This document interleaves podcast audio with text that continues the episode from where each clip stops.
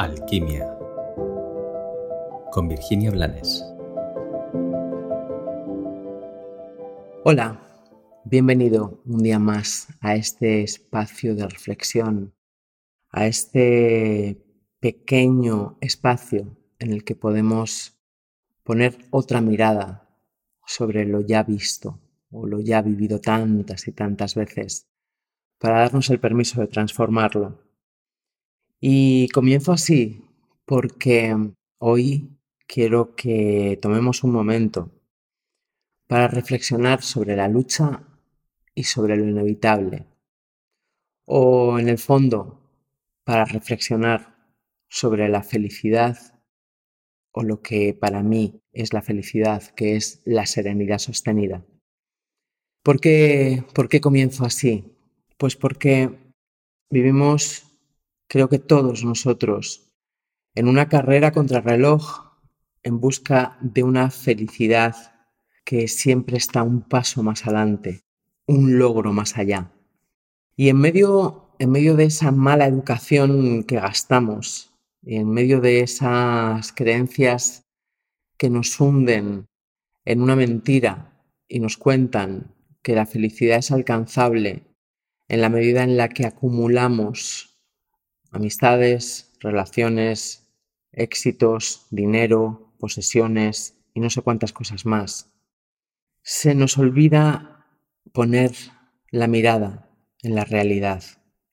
Y la realidad aquí, en nuestro planeta, en nuestra maravillosa travesía vital, está compuesta de cosas inevitables, como por ejemplo el envejecimiento de nuestro cuerpo físico. Pongo este ejemplo con mucha conciencia, porque al final no queremos aceptar lo inevitable. Y en medio de esa ausencia de aceptación, metemos la energía de la lucha a la que estamos tan acostumbrados. Hay tantas y tantas personas que se han convencido de que la vida es esfuerzo y lucha, que les parece natural dilapidar su dinero y sobre todo su energía en intentar cambiar, frenar o incluso evitar lo inevitable. Y como su propia palabra dice, lo inevitable no se puede evitar. Solo podemos rendirnos ante la evidencia y aceptar lo que no está en nuestras manos cambiar. Te invito a reflexionar sobre esto porque estoy convencida de que es una de las claves para alcanzar la auténtica felicidad, que no es más que un estado de serenidad sostenido. Porque hay muchas cosas en nosotros que podemos transformar y desde ahí va a haber muchas circunstancias que se transformen en nuestra vida, a nuestro alrededor. Pero hay muchas otras, como la muerte, como el envejecimiento, que no está en nuestras manos transformar. Aunque los alquimistas buscaban, en teoría, la vida eterna, no nos han contado que esa vida eterna ya está en nuestras almas y que no está supeditada al estado físico de nuestros cuerpos.